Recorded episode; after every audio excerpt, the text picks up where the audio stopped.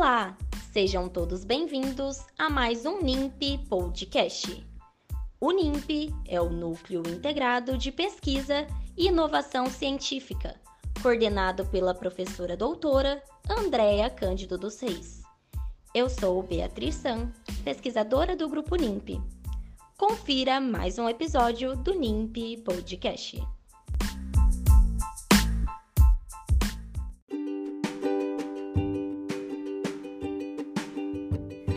Você conhece o cimento óxido de zinco e eugenol?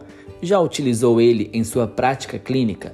Sabe quais são as suas vantagens e desvantagens?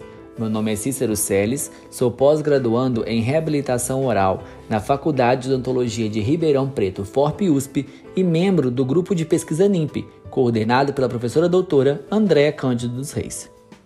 Iniciaremos conversando sobre a composição do cimento óxido de zinco e eugenol e quando formos falar deste, utilizaremos a sigla OSE. Qual a sua forma de apresentação?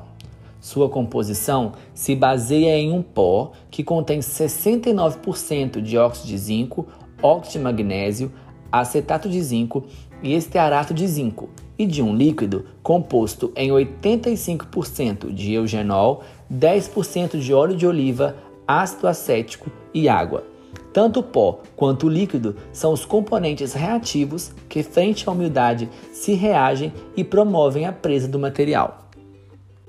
O cimento Zose pode ser utilizado tanto na cimentação provisória de peças protéticas ou como material restaurador provisório.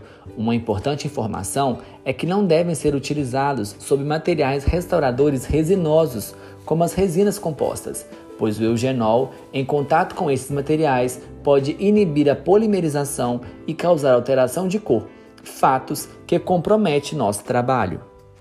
Apresentam propriedades mecânicas baixa, alta solubilidade e ausência de adesão à estrutura dental. Por outro lado, é muito importante, apresentam propriedades bacteriostáticas e são biocompatíveis, no qual o eugenol, presente na composição do líquido, apresenta efeito sedativo e são cimentos menos irritantes à polpa, favorecendo seu uso e segurança na prática clínica. Esses podem ser divididos em quatro tipos. Tipo 1 são utilizados para cimentação provisória, Daí sua resistência deve ser baixa o suficiente para permitir a remoção da restauração indireta sem danificar a restauração e traumatizar o dente. Tipo 2 inclui aqueles modificados pela adição do ETA ou do polimetacrilato de metila, utilizados para cimentação provisória com uma duração maior. O tipo 3 são utilizados para a confecção de restaurações temporárias que duram de alguns dias a semanas. Já o tipo 4 são utilizados para a confecção de restaurações provisórias que podem durar até um ano. Sua manipulação depende da dosagem e proporções corretas entre o pó e o líquido em uma placa de vidro e deve-se realizar a adição gradativa de pó ao líquido com tempo de espatulação aproximado de um minuto. A consistência final será de uma massa que desprende da espátula e de fácil conformação. Seu tempo médio de trabalho é longo, em um intervalo de 8 a 10 minutos, tendo que quanto mais alta a temperatura, mais rápido é o tempo de presa. Mas e as propriedades desse material? Vamos falar delas? As biológicas. Seu pH é aproximadamente 7 no momento de sua aplicação, o que o torna menos agressivo à polpa e possui capacidade de reduzir sensibilidade pós-operatória e apresenta potencial bacteriostático.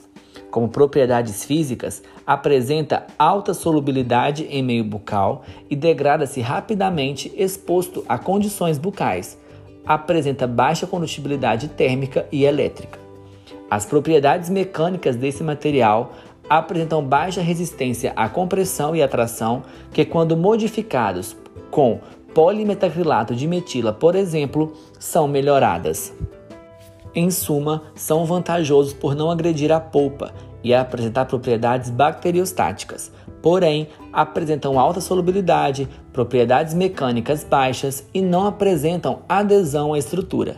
Desse modo, sua escolha deve ser dentro de suas limitações e que atendam suas indicações. E aí, já estão prontos para usar esse cimento? Agradeço pela atenção e até mais.